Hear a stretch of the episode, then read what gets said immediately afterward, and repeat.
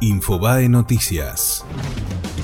El hijo de la fiscal acusado de abuso quedó detenido. Tras haber sido demorado por la Policía de Seguridad Aeroportuaria, Rodrigo Aguillor tuvo una actitud desafiante con la fiscal mientras declaraba y esta pidió la inmediata detención.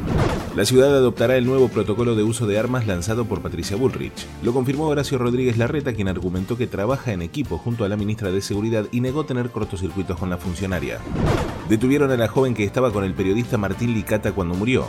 La sospechosa de 17 años y de nacionalidad paraguaya entró al albergue transitorio de Floresta con la víctima, pero se retiró sola y poco después se encontró el cadáver. Carlos Rosenkrantz fundamentó su voto a favor del 2 por 1 para represores. El presidente de la Corte sostuvo que poner en práctica el nunca más, de cualquier modo, no siempre es respetuoso de la Constitución. Los hinchas de Boca realizaron un banderazo para despedir al equipo. Miles de fanáticos del Ceneice se reunieron para brindarle su apoyo al conjunto que partió rumbo a España fue Infobae Noticias.